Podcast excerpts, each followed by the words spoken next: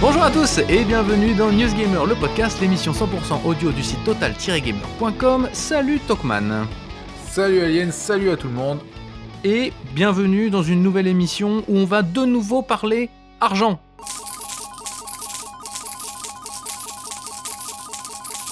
On va de nouveau parler pognon, flouze, pépette, caillasse, tout ce que vous voulez. En ce, en ce moment, c'est euh, c'est la folie dans le monde du jeu vidéo. Hein. Ou alors, c'est parce que la communication autour de ça est très populaire. Mais en tout cas, oui, il y a, y a, beaucoup d'argent en ce moment qui C'est vrai qu'on on en, on en, parle beaucoup. Et euh, ça fait quelques années maintenant quand même qu'il y, y, y, a des histoires de rachat et tout. Mais là, c'est du rachat euh, sérieux qui s'est passé. Et puis...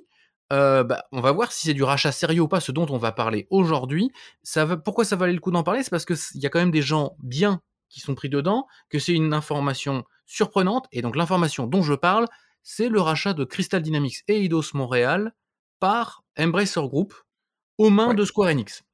Ouais.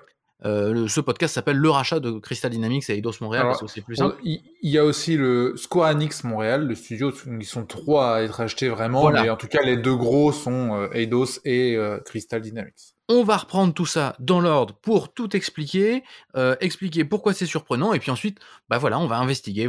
Bref, euh, c'est pas c'est pas le premier podcast qu'on fait, donc n'hésitez pas à aller écouter les autres podcasts qu'on avait fait sur des rachats, mais aussi sur euh, autre chose. Hein. Euh, quand il y a des trucs intéressants qui se passent dans le monde du jeu vidéo et qui qui n'impliquent pas des millions de dollars, on en parle aussi. Ouais. Hein, ça, ouais, ça, et ça pour l'instant, pour l'instant, on n'a pas dit trop de conneries, donc vous pouvez nous suivre et voilà. écouter ce qu'on va dire. ça peut arriver qu'on en dise quelques fois aussi. Ah ouais. euh, ça peut nous arriver, je tiens à le dire. Mais donc voilà, on, on, va on va débriefer ça. Et encore une fois, l'idée c'est pas de vous dire voilà la vérité, voilà comment il faut comprendre les choses ou quoi. C'est voilà comment nous on comprend les choses, comment on les remet en contexte, comment on les éclaire. Et parfois l'éclairage il vient même euh, en direct quand on enregistre les choses en discutant entre nous-mêmes. Ça fait partie du jeu euh, du podcast. Si on va tout de suite dans l'info, tu l'as dit, il y a trois studios de racheter en réalité, Crystal Dynamics, Eidos Montréal et Square Enix Montréal. Alors pourquoi on parle un peu moins de Square Enix Montréal? Parce que c'est un studio qui fait du jeu mobile, qui oui, en fait c'est plus, plus, petit. C'est ça, et c'est affilié à Eidos Montréal. Les, les, ouais. les deux sont sous l'étiquette Eidos Interactive. Donc euh, bon, Square Enix Montréal changera de nom. Euh... Oui, voilà, on va pas en entendre beaucoup parler, quoi. C'est clairement pas un... le gros, le gros sujet, quoi. C'est ça. Si, si le rachat n'avait été que là-dessus, on n'aurait pas fait de podcast, on se serait pas embêté, on aurait dit bon, voilà, des, des, achats dans le monde du jeu vidéo, il y en a, il y en a plein, et puis parfois, bon, bref, ça vaut pas le coup d'en parler. Là, pourquoi ça vaut le coup d'en parler? Crystal Dynamics et Eidos Montréal pour remettre un petit peu euh, les, les esprits à l'endroit. Crystal Dynamics, c'est le studio qui a ramené Tomb Raider qui a fait le reboot de Tomb Raider en 2013. Mmh. Eidos Montréal, c'est le studio qui a fait le reboot de Deus Ex 2012-11 dans ces eaux-là. Oui, euh... et qui a, fait, qui a, fait, aussi le dernier Tomb Raider, puisque Shadow, Shadow of Tomb Raider, je crois, est euh, fait par Eidos en grosse partie. Oui, bah, c'est des studios qui sont liés, quoi. En soi, ça, euh, ils travaillent ensemble. Hein. C'est exactement ça. Ils travaillent plus ou moins ensemble. Euh, ce sont globalement des, des bons gars. Hein. Euh, ce sont, enfin, c'est des studios qui sont réputés pour faire du, du boulot correct, qui donc appartenaient à Square Enix ces dernières années. Euh, Square Enix, qui est un éditeur japonais, Crystal Dynamics et Dos Montréal sont des studios nord-américains, l'un aux États-Unis et l'autre au Canada. Peut-être que Crystal Dynamics ouais. est aussi au Canada. Peut-être bon, aussi, ouais. Euh, à vérifier. Bref, euh, nord-américain. Si je précise ça, c'est parce que ça, peut-être que ça va jouer dans l'interprétation de tout ce qui se passe. Euh, parce que donc c'est ce qui s'est passé, c'est que Square Enix a vendu ses studios de développement à Embracer Group. Embracer Group, c'est qui? C'est euh, la maison mère de THQ Nordic, Deep mmh. Silver, Saber Interactive et tout un tas de choses. C'est une entreprise qui est basée en Suède. Euh, qui est une entreprise qui rachète justement un tour de bras pas mal de trucs, qui rachète plutôt des, des petits studios, qui rachètent euh, voilà, des, des, choses de moindre importance que Crystal Dynamics. Ouais, de, mo de, moyenne taille, on va dire. Son... Autant être clair, THQ Nordic ou Embracer Studio, euh, Embracer, enfin, comme, on l'appelle, Embracer Group, euh, clairement, c'est jusqu'à maintenant. Euh, alors, THQ Nordic est revenu il y a très peu de temps déjà sur la scène, et après Embracer Group, qui était à la base Nordic Game, a, donc changé de nom. Euh, et leur volonté, c'était justement de faire un peu l'éditeur euh, européen de jeux vidéo. C'est-à-dire que voilà, on arrive, euh, on est, on a les moyens pour faire les jeux. Jusqu'à aujourd'hui, il faut quand même l'avouer que même s'ils ont des studios et ils ont un nombre incalculable de studios qu'on ne connaît sûrement pas et qu'on connaîtra peut-être jamais, parce que c'est tellement, il y a, beaucoup de studios qui sont très locaux, qui sont très petits, enfin, qui font des jeux assez moyens. bah justement, en fait, le problème, c'est qu'aujourd'hui, jusqu'à aujourd'hui, Embracer Group a fait que des jeux qui voilà reste pas dans les mémoires clairement à part peut-être Biomutant qui a fait un peu plus parler de lui ces derniers temps parce que bah il a eu une com parce que mais au bout on voit le jeu on fait ouais t'es juste un jeu moyen euh, tu vas pas combattre euh, des jeux euh, monde ouvert euh, à côté là le rachat de Crystal Dynamics et de Eidos c'est clairement inattendu et c'est entre guillemets une bonne nouvelle pour Embracer Group qui va pouvoir avoir une expertise de la part de ses studios parce que expertise sur le Unreal Engine, expertise sur le développement gros budget, expertise sur la gestion d'équipe, expertise sur plein de choses, sur plein de points, l'écriture, euh, le son, sur tous les points qui aujourd'hui à Embracer Group ça manquait. Donc est-ce que euh, ça veut dire que Embracer Group va tout d'un coup dès demain faire des jeux de haute qualité? Peut-être pas, clairement. Maintenant, je pense que ça va peut-être leur servir, voilà, d'avoir euh, derrière un, soutien pour les studios, pour les petits studios, et aussi de pouvoir sortir des jeux euh, faits par Crystal Dynamics et Eidos Montréal, donc ce qui est plutôt une bonne chose, notamment, ce que tu dis, c'est que c'est là où ça a surpris. C'est que d'une certaine façon, pour Crystal Dynamics et Eidos Montréal, passer de Square Enix chez Embracer Group, c'est un peu descendre en Ligue 2 si je peux me permettre cette, euh, voilà, ce, parallèle-là. Euh, même si Embracer Group, justement, grandit et commence à devenir un éditeur qui, a du poids, c'est pas encore un gros éditeur. Euh, donc déjà là, en fait, on se dit, ah, au, départ, en fait, on se dit, ok, là, Embracer Group montre les muscles. S'ils arrivent à aller arracher ça à, Square Enix, sachant qu'on va en parler, Square Enix n'était pas forcément très attaché à ces studios-là non plus. Bon. Et puis, le truc qui à, marquer tout de suite, et je pense que c'est le premier point qu'il faut qu'on discute, c'est le prix, en fait. Au départ, il y a, ok, il y a ce rachat, donc déjà le rachat en lui-même pourrait être discuté, et puis bah, dans un rachat, il y a un prix, forcément.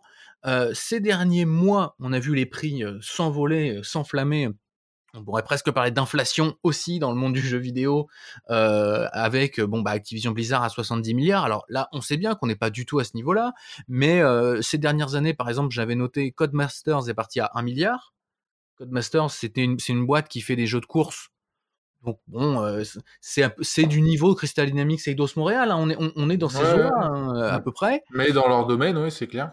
on a Gearbox Software il y a un an qui a été racheté par Embracer Group donc c'est là où c'est un peu intéressant. On se dit, tiens, Gearbox Software, Crystal Dynamics et Eidos Montréal, c'est des boîtes de même gabarit, hein, euh, peu de choses près. Euh, Gearbox Software, il y a un an, c'est 1 milliard.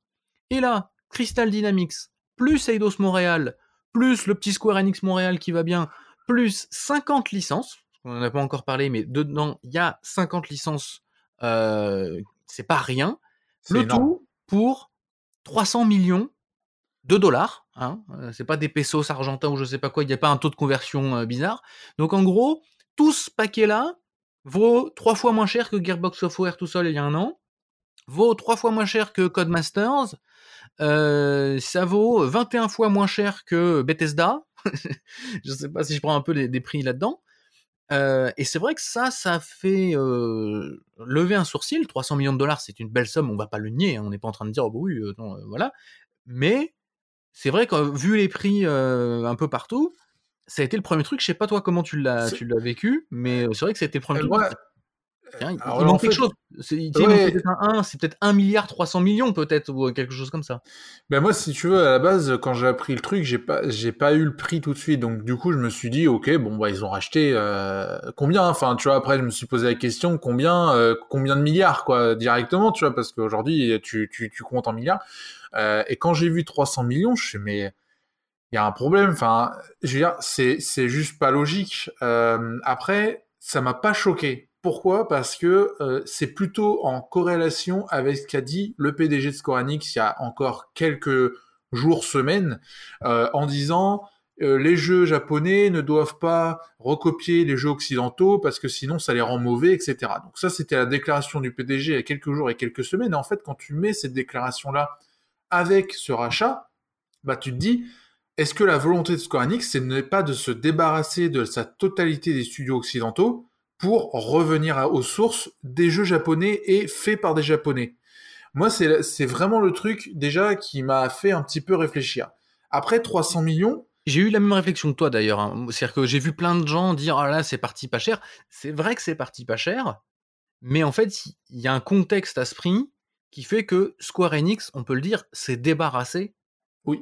de Crystal Dynamics et d'Eidos Montréal. Clairement, euh, je veux dire, si on compare par exemple un rachat, même celui d'Activision, qui est vraiment très au-dessus en termes de prix, mais on va, on, parle parce que tous les, toutes les négociations euh, sont comme ça. Ça ne se fait pas du jour au lendemain. C'est-à-dire que des négociations, ça prend des mois. Il faut se mettre en accord. Il faut, voilà, les employés, blabla. Il y a plein de, il y a plein de trucs à faire. Euh, là, 300 millions de dollars, c'est clairement, tu as l'impression que Embrasseur Group est arrivé le lundi matin et le lundi soir, c'était signé. C'est-à-dire que Square Enix, t'as l'impression que c'était en mode, euh, on le vend pas, mais alors à 300 millions, bon allez vas-y, je, te le laisse. Euh, c'est très bizarre, c'est très bizarre parce que 300 millions c'est que dalle.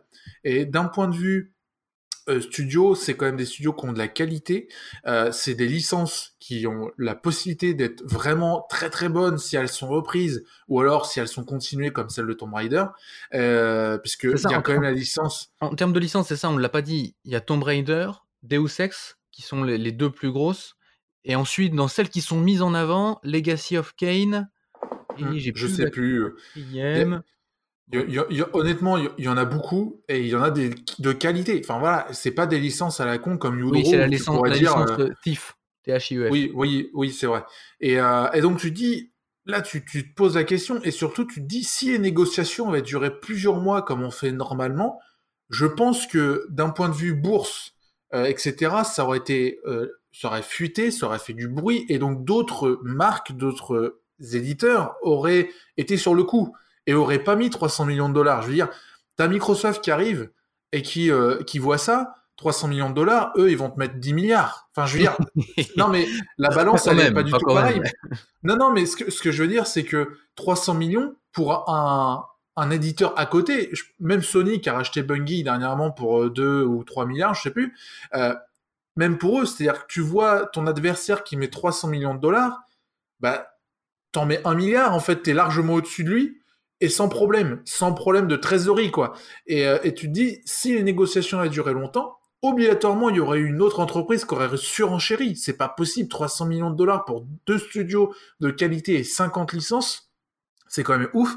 Et moi, je pense à Microsoft, non pas parce qu'il rachète tout à tour de bras, mais parce que Crystal Dynamics travaille avec The Coalition sur Perfect Dark.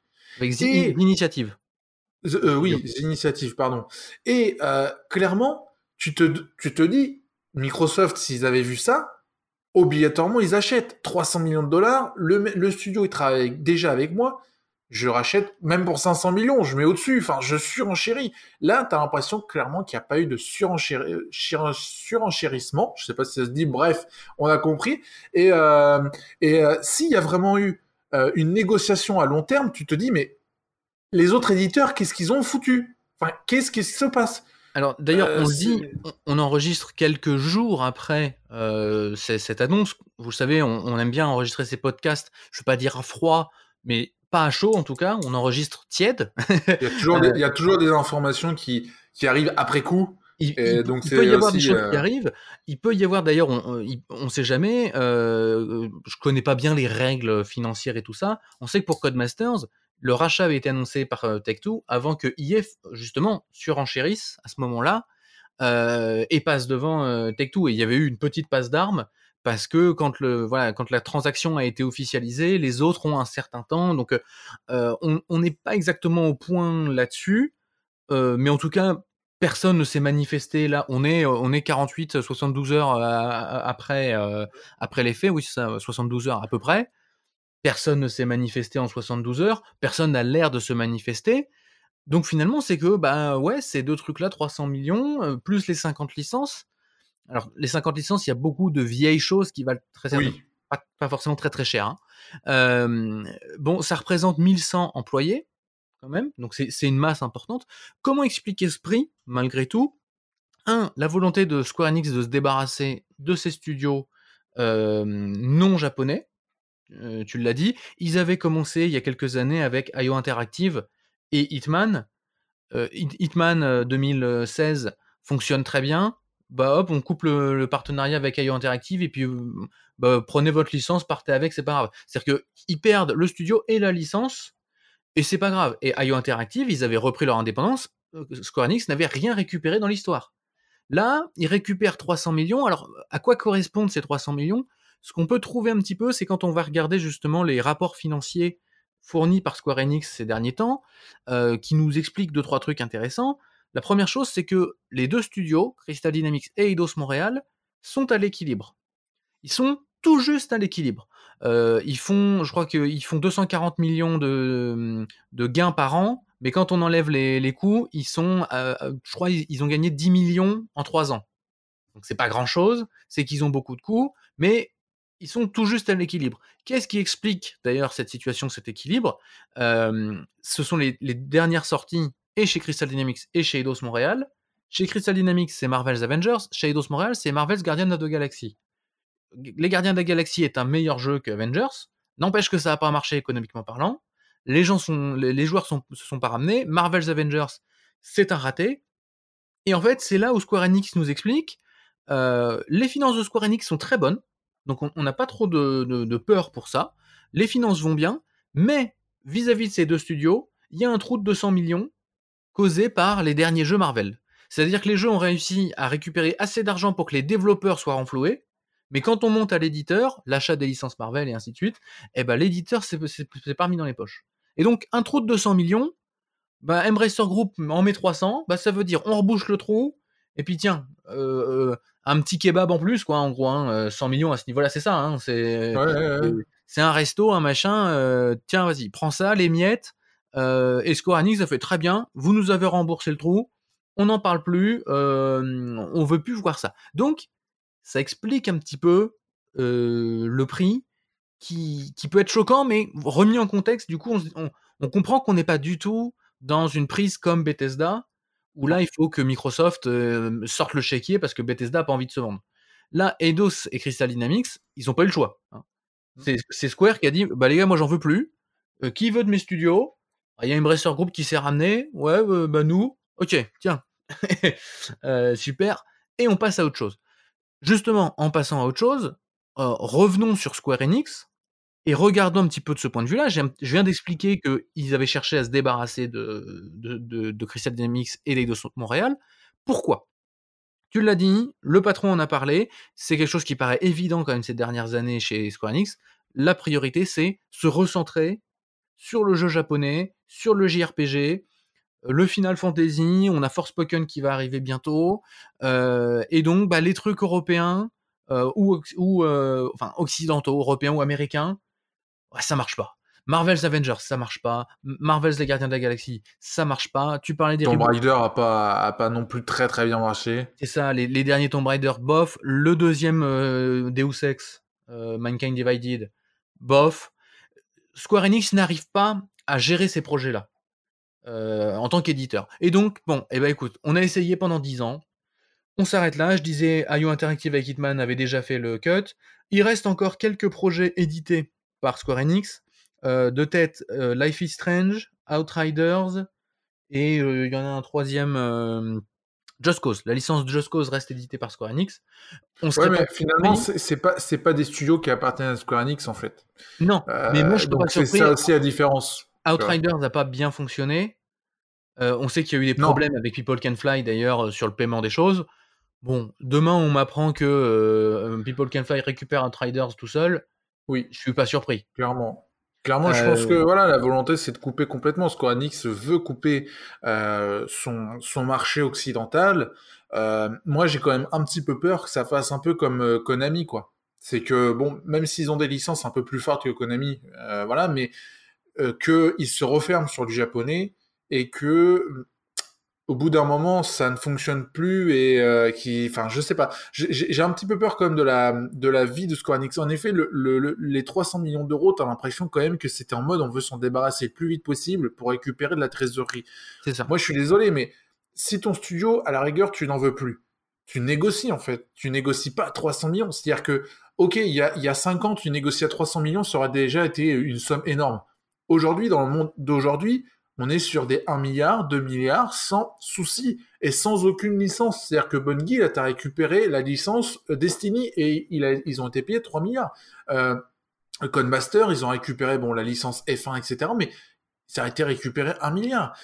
Là, c'est 50 licences, même s'il y en a qui ne comptent pas beaucoup, mais il y a 50 licences, deux studios de qualité, le troisième qui est un peu plus petit, mais quand même un troisième studio, donc des gens que, que tu achètes. 300 millions, c'est vraiment le mec, il arrivait le lundi matin, le lundi soir, il avait signé. Et je trouve ça hallucinant, en fait. Il y a vraiment une volonté de soit récupérer la trésorerie, alors qu'on l'a vu, en effet, au niveau des comptes, ils sont plutôt pas mal, mais est-ce que c'est parce qu'ils ont un gros projet qui arrive, et donc, bah, c'est la galère, il faut récupérer un maximum de pognon, parce que sinon on est dans la merde, parce qu'en effet, les derniers projets qu'ils ont, même, euh, même Final Fantasy, euh, FF7, tout ça, c'est c'est des projets qui ont coûté très cher. FF7 Remake, par exemple, ce sont des projets qui coûtent très cher et qui ont pas récolté. Oui, ça a récolté assez, mais ça a pas récolté euh, énormément. À côté, tu as Frostpoken, c'est euh, un nouveau moteur qui a été mis à jour, blabla, euh, qui... donc ça coûte de l'argent. Kingdom Hearts, pareil, on repart à zéro avec un nouveau moteur, on part sur un truc avec un gameplay différent, donc il faut, il faut, ça prend du temps. Donc moi, je pense vraiment qu'il y, a le truc de dire, ok, Aujourd'hui, on est bien, trésorerie, ok, ça marche, machin. Sauf que bah, on a, on a peut-être 2-3 ans où là, on est, euh, bon, même si Frostpoken la sort bientôt, mais on a peut-être 2-3 ans où on va avoir un vide intersidéral de jeu parce que bah, faut refaire euh, des trucs, euh, il faut repenser, ça prend du temps, tout ça. Et peut-être que bah, c'est pour combler ces, ces une année, deux ans ou trois ans de vide qu'ils ont vendu rapidement pour dire bah comme ça on a la trésorerie pour vivre au moins deux, ans sans souci. Honnêtement, c'est vrai que c'est super étonnant. C'est super étonnant. Soit ils ont fait ça, soit ils ont fait ça pour euh, ne pas avoir de négociations à faire et de pas s'embêter en fait de dire bah, pour éviter que euh, t'es euh, Sony, Microsoft, euh, EA qui arrivent sur la table et, et que ça dure ça dure 15 mois. Voilà, honnêtement, c'est très très surprenant qu'il n'y a pas eu euh, que, que, le prix soit aussi bas. Enfin, moi, ça me, ça me choque quand même un petit peu. Et surtout, voilà, qu'il n'y ait pas eu de surenchère de la part d'un autre, d'un autre éditeur, ça me, ça me choque énormément. Moi, j'ai vraiment peur pour la vie de Square Enix. Ouais, c'est la 27e fois que tu le dis. Euh... Oui, mais oui. mais moi, alors moi, c'est honnêtement quand, quand j'ai quand j'ai vu le prix, j'ai tout de suite comparé au, monde du foot, par exemple, où les prix sont aussi exorbitants. Euh, bah, par exemple, c'est comme si tu avais euh, Messi qui était vendu 3 milliards et que tu as Cristiano Ronaldo qui est vendu 300 millions, alors que ce sont des joueurs qui euh, ont la, on va dire la même cote, euh, euh, qui vont vendre autant de, de, de, billets et vendre autant de, de maillots. c'est c'est quand même hallucinant. Et je vais juste mettre une petite parenthèse sur Microsoft parce que moi je trouve ça hallucinant. C'est le deuxième studio qui se font voler. Il y a eu le premier studio, Asobo Studio, qui travaillait sur Microsoft Flight Simulator, donc qui est un putain de studio français euh, vraiment, ils, inventent des technologies. Enfin, les mecs, c'est des, c'est des tueries. Euh, tu les as au sein de ton entreprise, t'es, t'es, le champion du monde technologique. Eh ben non. Et ils ont pourtant travaillé sur un jeu exclusif Microsoft. Microsoft les rachète pas et c'est Tencent qui récupère. Là, on a exactement la même chose. Crystal Dynamics qui aide Microsoft et c'est euh, donc euh, Embracer Group qui récupère le truc. Je trouve ça hallucinant. Microsoft sont là à dire on dépense 7, 70 milliards dans une entreprise accusée de harcèlement sexuel. Mais alors des, des studios comme ça euh, qui sont entre guillemets libres, euh, sans sans problème. Ah bah non, on, non non, on sort pas l'argent là, il y a un problème. Bon, bref, c'était une petite parenthèse comme je ça. Je dériver jusqu'à Microsoft. euh, on peut revenir. Euh, tu disais, si on, si on revient sur Square Enix, tu as, parlé de, as parlé de beaucoup de choses. Tu as, parlé, as parlé de trésorerie. Euh, c'est ce qui a été évoqué dans le communiqué officiel de, de Square Enix initialement, en disant avec cet argent, on va pouvoir lancer de nouveaux projets. Alors, il y a pas mal d'analystes qui remettent ça en cause en disant en fait il y avait déjà l'argent. Euh, Square Enix fait déjà assez de sous à, côté. 300 millions pour Square Enix finalement, c'est pas grand chose. Mais en tout cas dans les projets évoqués, euh, la blockchain et derrière la blockchain, les NFT. On vous expliquera un jour ce que sont les NFT, on fera un dico euh, spécialement à ça, mais c'est le truc qui monte dans le jeu vidéo, c'est pas forcément une bonne nouvelle pour les joueurs. Euh, mais en tout cas, bon, euh, Square Enix veut se lancer dedans, on savait qu'il voulait se lancer dedans. Le cloud et l'IA, alors l'IA c'est très vaste, mais en gros, lancer de la recherche dans des, dans des choses informatiques un peu fondamentales ce que beaucoup disent, c'est justement le but, c'est de diversifier ses revenus et plus juste d'être dépendant. Bah, est-ce que mon jeu va, va, sortir ou quoi? Donc, tout simplement, c'est une transformation de Square Enix qui suit un petit peu une transformation du, du, marché. On sait que Ubisoft en ce moment travaille sur des sujets un petit mmh. peu similaires. On sait qu'Electronic Arts travaille sur des sujets similaires. Tout le monde regarde ces trucs-là parce qu'ils se disent, bah, en fait, si je peux me faire des sous gratos avec du, du NFT en cloud, géré par une IA. Allez, en plus, c'est bien, c'est des mots-clés, tu vois, ça, ça, bip, euh, ça, flash de, partout. Ah là, ça, les investisseurs, ils arrivent, ils comprennent rien, mais ils mettent l'argent. Euh, donc en fait, c'est peut-être ça qui se passe chez Square Enix. Euh, parce que là où je voulais en venir, c'est que certains ont dit ah bah c'est c'est la débandade de Square Enix, c'est fini, et donc bah, Square Enix va va se faire racheter. J'ai même vu des gens dire le but de tout ça, comme s'il y avait une, grande machination euh, derrière, c'est que Sony rachète Square Enix. La partie japonaise. Un bruit. Il bien préciser, bien préciser. La partie japonaise de Square Enix. Tu sais, comme si tu avais des parties comme ça, tu dis tiens, une entreprise là, je vais la couper en pays. Euh, là, je prends la partie japonaise. merci. Bah je, reviendrai peut-être pour la partie américaine. C'est ce que certains disent, c'est que là, puisque Square Enix vire ses parties hors Japon, il, ne va rester que la partie japonaise. Moi, de ce que j'ai vu, euh, c'est, euh, je le dis, c'est, une vision euh, un peu, un peu du complot et ça me fait juste rire hein, de, tout ça. Mais c'est que, en fait, Sony serait derrière et aurait demandé à Square Enix de se, de sous-vendre Crystal Dynamics et Eidos Montréal pour qu'ensuite, quand Sony va acheter Square Enix un prix dérisoire, ils diront, bah non, mais vous avez vu, par rapport à Eidos et Crystal, c'est beaucoup. Bon, je, je peut-être qu'il y a un truc à trois bandes comme ça et on l'a pas vu. Hein. Mais honnêtement, ça me semble tellement trop gros. Je veux dire, Sony, encore une fois, ont dépensé 3 milliards sur Bungie. C'est-à-dire que là, si, Crystal Dynamics et Eidos Montréal vaut 300 millions, Square Enix en vaut 4 milliards. Tu vois, on va, on va, mettre des gros mots, mais 4 euh, milliards. Euh, Sony peut largement dépenser 4 milliards pour acheter le tout, en fait. Il n'y a pas besoin de faire un complot de trucs, de machin. ça n'a juste aucun sens, en fait. Oui, oui, non mais voilà, je trouvais l'histoire un peu, un peu rigolote. Si on revient quand même euh, rapidement sur cette histoire pour terminer l'angle Square Enix, donc on l'a dit, finalement l'entreprise se recentre. Donc sachant tout ça, oui, bah ok, il se sépare de Crystal Dynamics et Eidos Montréal. Si on met le prix de côté, Bon, bah oui, d'accord, on peut comprendre ces, mouvements-là. Est-ce que toi, tu imagines quand même que ça puisse jouer dans un possible rachat? Est-ce que, tu, est que tu penses que Square Enix essaye de se faire racheter? Moi, c'est pas le sentiment que j'ai. Non, moi, je pense qu'ils sont. honnêtement, se faire racheter, non. Parce qu'ils ont annoncé Kingdom Hearts il y a deux, quatre semaines, je, ne sais plus exactement, mais il y a pas très longtemps. Euh, ils ont Frostpoken qui sort, ils ont des projets de Final Fantasy XVI qui est en développement, ils ont euh, Final Fantasy XIV qui euh, online là qui fonctionne super bien. Honnêtement, non, pas se faire racheter. Maintenant, s'ils ont une offre, peut-être que oui, mais en tout cas, eux, leur volonté, c'est pas de se faire racheter. La volonté de développer d'autres trucs, pour moi, c'est encore une fois, encore une fois, je le redis, ça me fait beaucoup penser à Konami.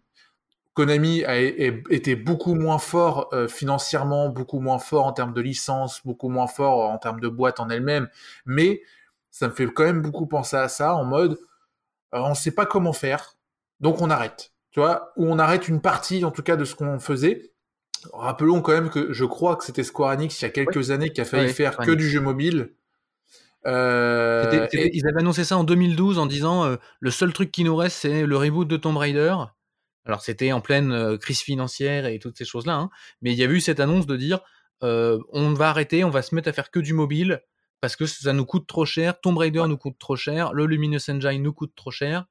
et finalement, Tomb Raider est sorti, a été un énorme carton et ça a relancé la machine. oui. Moi ça, moi, ça me fait quand même penser à ça, tu vois. C'est, c'est des, c'est juste des, des objectifs qui changent, tu sais, au sein de la, au sein de la, de la tête pensante. en mode ouais, le jeu vidéo occidental, ça m'intéresse plus. ou ça m'a jamais intéressé. Bon bah du coup on change. Ah tiens il y a les cryptos, on va peut-être se mettre dessus. Bon bah du coup bom bom reconstruction, reconstru j'arrive pas à parler aujourd'hui, mais bref, euh, tu, tu, repenses, tu repenses l'entreprise, tac tac, tu revends les trucs, euh, tu revends les trucs qui t'intéressent plus ou qui te, qui te, qui ont un risque de te faire perdre de l'argent, parce que c'est ça aussi, c'est que même si là les studios ont récupéré assez d'argent pour être à l'équilibre au sein des studios, euh, bah tu prends le risque quand même d'avoir un projet prochain qui, boum, terminé, ça te fait perdre énormément d'argent et ça marche pas. Donc autant te débarrasser d'un truc qui potentiellement pourrait te faire perdre de l'argent et donc faire fermer l'entreprise. Ça, je peux comprendre, surtout si l'objectif, c'est encore une fois de faire du NFT, de l'IA, de la recherche, etc. Euh, maintenant, c'est vrai que ça fait un tout petit peu peur euh, de se dire, voilà, une, une, entreprise comme Square Enix veut se mettre à fond dans les NFT, à fond dans le cloud, à fond dans l'IA. Ça, ça me fait un petit peu plus peur que de dire, ouais, on veut faire que des jeux japonais. Euh, voilà, les investissements, on verra bien ce que ça donne quels seront les projets qui, qui mettront en place. Mais, euh, mais se faire racheter, non, c'est sûr et certain. Et, euh, et, c'est, et en fait, moi, le prix, ça me semble excessivement bizarre. C'est que même si tu as la volonté de vouloir te débarrasser du studio euh, et que tu veux le faire rapidement, éventuellement, tu fais marcher la concurrence. C'est-à-dire que là, 300 millions, imaginons qu'ils auraient pu récupérer 2 milliards à côté. Putain, ils passent à côté d'une sacrée somme, même si c'est juste pour faire de la recherche tu passes à côté de, plus d'un milliard de dollars euh, parce que tu n'as pas essayé de négocier avec d'autres mecs, avec d'autres. Moi, ça, ça, ça me dérange. Voilà, ils préféraient s'en séparer euh, rapidement. Et parlons du coup, pour terminer cette émission, de ce dont ils se sont séparés, Crystal Dynamics et Eidos Montréal, et du futur, euh, le point de vue Embracer Group parce qu'on on a donné leur nom depuis tout à l'heure et tout ça, euh, mais en fait on n'a pas parlé de pourquoi eux ils auraient racheté, parce que après tout ils se sont ramenés, ils ont quand même dépensé 300 millions, même si euh, on l'a dit c'est euh, c'est pas grand chose pour ce que c'est, eh, c'est quand même 300 millions. Hein. Moi je, sais pas toi, mais moi je les ai pas. Hein. Peut-être en pesos péruviennes, hein, mais et, encore. Bah, c'est surtout c'est surtout moi Embrasseur Group, ce qui me fait un petit peu rire, c'est que faut quand même faut quand même rappeler qu'Embrasseur Group est né de la reconstruction de TH THQ, appelé THQ Nordic, qui était THQ plus Nordic Games. Ensuite, ça s'est changé en, enfin, bref, un gros bordel. Euh, d'où vient cet argent? Euh, J'ai envie de te dire, on l'a dit, on l'a dit, non mais on l'a dit au début, il n'y a aucun jeu qui reste dans les mémoires de Embracer Group jusqu'à aujourd'hui. Vraiment, il n'y a pas, il a pas un truc euh, qui est incroyable, Embracer Group, waouh, ça a ramené des millions. D'où vient cet argent? Ils ont racheté Gearsbox, ils ont racheté plusieurs studios, etc. Ils rachètent à tour de bras des trucs énormes, ils font des conférences tous les étés en annonçant 15, 15 projets, voire même, je sais plus, 50 projets par an. Enfin bref, c'est une machine le truc, c'est une usine à jeux. D'où vient l'argent? C'est honnêtement, il euh, y a aucun jeu qui, même si les jeux sont rentables, ça rapporte pas assez pour dire tiens, je rachète ci, je rachète ça, je mets 50 projets. Euh, ou alors il, il, il, paye les employés à coup de lance-pierre, je sais pas, mais. Ou alors il dit de la coke. oui, peut-être, mais peut-être qu'en Suède ça se fait beaucoup, mais, c'est vrai que c'est une question moi que je me pose de la part d'Empresseur Group, c'est que ok, tu peux très bien avoir des fonds d'investissement, etc. Il n'y a pas de problème, mais tu rachètes pas un truc par tous les 10 ans. Là, tu rachètes 15 trucs tous les ans et tu lances 50 nouveaux projets par an. En termes de coûts, c'est hallucinant. Euh, honnêtement, moi, je, là-dessus, je suis hyper curieux de savoir d'où vient tout cet argent. Et donc, quoi qu'il arrive, ils viennent de mettre la main sur Crystal Dynamics et Eidos Montréal, et ils ont déjà annoncé que les studios allaient être mis en bordel dans Embracer Group. C'est-à-dire comme je disais tout à l'heure, Embracer Group possède THQ Nordic. THQ Nordic est une société d'édition de jeux vidéo. Il possède Deep Silver, qui est une société d'édition de jeux vidéo. Et THQ Nordic possède ses studios de développement. Et Deep Silver possède ses, studios de développement. Euh, et si vous savez pas ce que sont des éditeurs et des développeurs et que vous voyez pas la différence, on a un dico du jeu vidéo sur notre chaîne YouTube qui, qui, explique, qui met tout ça un petit peu au clair. Euh, qu'il faudrait peut-être changer. Enfin, voilà, il y a des choses qui ont changé depuis, mais bref, ça permettrait d'y voir assez et là, typiquement, Gearbox Software avait été racheté et ils ont dit, bah non, Gearbox Software, on le met à côté de tout le monde. Gearbox Software euh, commence à faire de l'édition. Donc, bon, ok, pourquoi pas, euh, si vous voulez. Et puis là, en fait, euh, bah, Crystal Dynamics et Eidos Montréal, non, non, mais on les intègre à personne. Ils restent comme ça tout seuls. Donc, j'avoue qu'il y a un côté de se dire, mais qu'est-ce que c'est que ce truc? Comment ça, il reste tout seul? Comment ça va marcher? Et Embracer Group, d'ailleurs, a aussitôt dit, les studios tournent à l'équilibre en ce moment, eh ben nous, on compte à ce qu'ils tournent à l'équilibre sur les deux à trois prochaines années sans qu'on mette un centime d'euro dedans. ce que ça veut dire, c'est, et ils l'ont très clairement dit, bah, ils vont faire de l'argent avec leur catalogue. Donc Marvel's Guardian of the Galaxy d'un côté, Marvel's Avengers de l'autre, et puis bah, les Tomb Raider qui ressortent, voilà, les machins, les trucs et tout. pendant deux ans, et ça va permettre tout doucement de, penser des nouveaux projets. et ensuite, peut-être que Embracer, là, ouvrira les vannes et acceptera que les mecs dépensent, voilà, qu'il y, ait une dette et tout ce genre de choses-là. Donc c'est quand même assez bizarre, parce que ça donne l'impression euh, Square Enix il dit bah nous on n'en veut plus. Et Embracer qui fait oh nous on n'en veut pas vraiment. Mais bon bah tiens 300 millions tiens je te les échange. Mais euh, tu sais euh, j'en voulais bon je sais pas. Bah du coup on les a mis là dans un coin. Oh faut pas qu'ils fassent chier hein par contre. Ce qui donne l'impression que Embracer Group est plus intéressé par les licences. Et on sait que notamment ils avaient racheté les licences de THQ on sait qu'ils avaient racheté plein de choses. Donc c'est c'est surprenant. Là où c'est surprenant, et c'est là où je, où je peux te lancer, c'est qu'est-ce qu'on doit penser pour Crystal Dynamics et Eidos Montréal, pour leur état? Est-ce que c'est des studios qui vont un peu disparaître, un peu péricliter? Est-ce que les mecs vont se barrer, les mecs qui sont dedans? Est-ce que c'est des studios qui vont perdre de leur superbe Parce que on sait que Crystal Dynamics vient de lancer le développement d'un nouveau Tomb Raider avec l'Unreal Engine 5. Et donc entendre, bah non, en fait, il va tourner pendant deux ans à l'équilibre sans qu'on mette euh, un centime de plus c'est pas ce qu'on aurait envie d'entendre là. Bah, en fait, le truc, c'est que ça fait un tout petit peu peur, en effet, question budget, et je dirais même passer les deux ans. Euh, Embrasseur Group, ils aiment bien racheter des trucs, ils aiment bien blablabla, euh, parler plein de trucs et faire des conférences magnifiques, mais encore une fois, on le redit, il n'y a aucun jeu qui a été waouh ces derniers temps. Et le problème avec Embracer Group, c'est qu'en termes de budget, par contre, pour développer des jeux, je suis pas sûr qu'ils sont capables d'apporter le même budget que Square Enix sur un Marvel Avengers, sur un euh, Marvel's euh, Gardien de la Galaxie, sur un Tomb Raider. Je pense que le niveau de budget, euh, clairement, même passé les deux ans, hein, euh, ça sera pas le même déjà. Mmh. Euh, et donc le risque, c'est déjà d'avoir une perte d'employés, puisque on l'a dit, c'est 1000, 1200 employés, 1100 employés. Il faut les payer. Euh, et autant dire que si tu veux payer 1100 employés pour faire des gros projets, il faut mettre le budget. Et honnêtement, Brasser Group, j'ai pas l'impression qu'ils aient envie de faire ça. Euh, là après, le, le, but là sur les deux ans, c'est en effet, c'est de dire, vous avez des jeux Game as Service, Marvel Avengers, Gardien Galaxy, peut-être un petit peu. Je sais pas s'il est, euh, je sais pas trop s'il y a beaucoup de trucs à acheter. Enfin bref. Et c'est de se dire, bah voilà, bah faites tourner vos jeux Game as Service pendant deux ans, et puis dans deux ans on verra bien. Mais encore une fois, là en effet, le, fait qu'ils aient commencé le développement de Tomb Raider sous en plus l'édition de Square Enix, comment ça va se passer par rapport à l'argent qui a déjà été donné. Enfin bref, c'est un gros bordel. Moi, je pense que le prochain Tomb Raider, on va pas le voir tout de suite. Et dans quel état on va le voir, c'est une grande question. Parce que question budget, ils vont être beaucoup moins de personnes. Et euh, enfin, c'est sûr et certain, il y a des gens qui vont se barrer parce que pas d'accord, et il y a des gens qui vont se barrer parce que pas de budget. Et, donc tu vas te retrouver avec un studio à moitié plein pour faire, pour espérer faire la même qualité que les précédents Tomb Raider. Je pense que ça va pas coller. À un moment ou à un autre, ça va poser problème.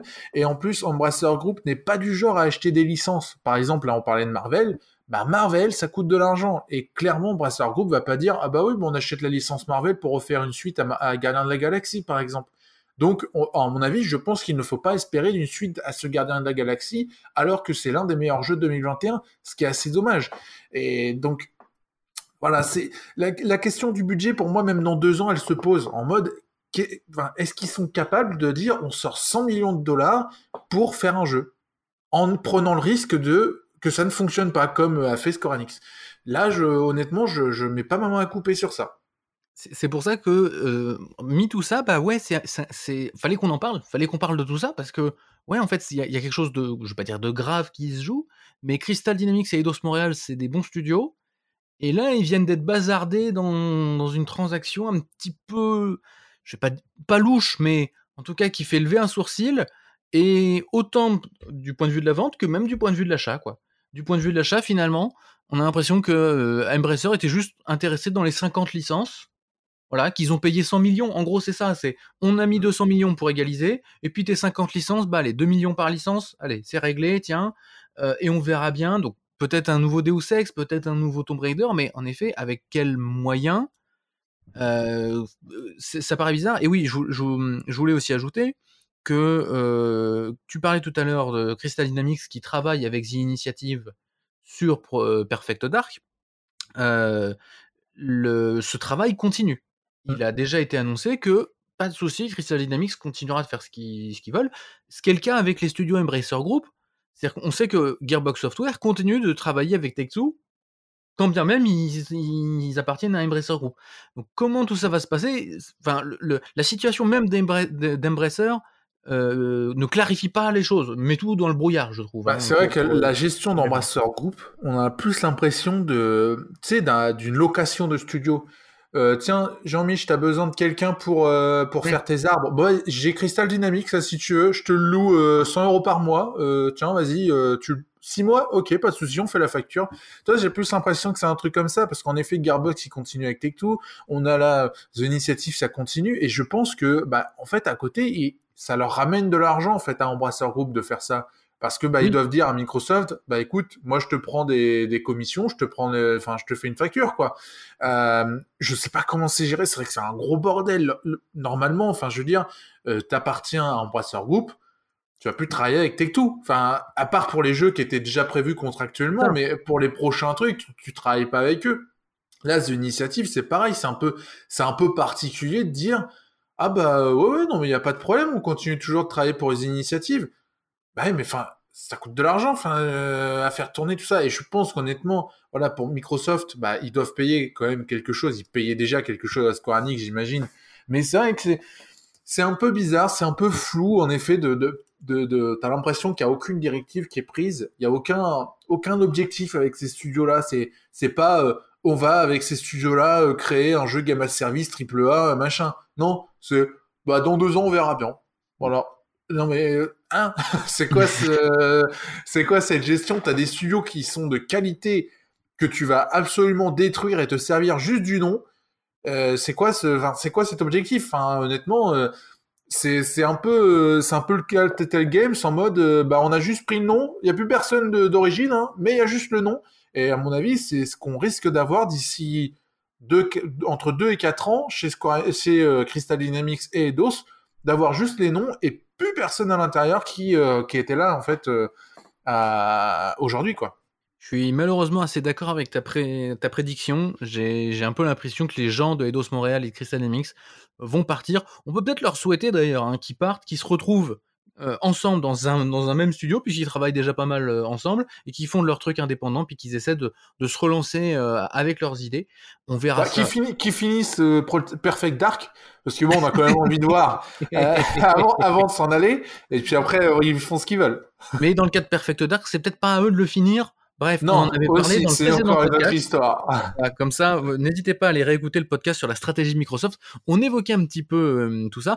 On espère que avec ça, vous y voyez un petit peu plus clair dans ce rachat de Square Enix. Pourquoi est-ce que ça fait parler euh, Pourquoi est-ce que mais ça mérite qu'on en, en, parle un petit peu euh, Qu'est-ce qui joue derrière tout ça? On n'est pas sur des, des, gros blockbusters comme Bethesda, Activision ou même Bungie, mais c'est quand même quelque chose d'intéressant, quelque chose qui a du poids. et ben sur ce, avant de se quitter, je vous rappelle que vous pouvez nous retrouver sur total-gamer.com. Vous retrouvez toutes les infos, tout ce dont on a discuté. Vous avez des news à l'écrit si vous préférez les lire à l'écrit pour résumer tout ça, voir les chiffres et tout ça. Puis bah, vous avez des news au quotidien. Depuis le site, et ben vous retrouvez les comptes Twitter, Facebook, les comptes Instagram la page YouTube, le compte, euh, le compte YouTube sur lequel il y a des vidéos, il y a des émissions, il y a des choses comme ça. Euh, si vous ne connaissez pas sur YouTube, n'hésitez pas à aller voir. Il y a d'autres formats qui permettent d'expliquer un petit peu d'autres choses. En podcast, vous nous retrouvez sur euh, Spotify, Apple Podcast Amazon. Partout. Partout. Euh, on, est absolument sur toutes les plateformes, peu importe celle que vous utilisez. Alors après, il y en a que quelques-unes où vous pouvez mettre des notes, donc n'hésitez pas à mettre euh, quelques étoiles pour euh, pour qu'on remonte dans les recherches, tout ça. Si vous avez aimé, c'est vrai, n'hésitez pas à mettre des ou des commentaires. Je crois qu'il y a que Apple Podcast qui peut permettre de mettre des commentaires, donc mettez des commentaires si vous avez apprécié le podcast. Exactement. Et même sur les réseaux sociaux, si vous voulez continuer à discuter euh, de ce podcast ou quoi, n'hésitez pas à en discuter avec nous sur les réseaux sociaux. On sera ravis de discuter de tout ça. Et bien sur ce, on espère que vous avez apprécié et on vous dit à la prochaine. Salut Salut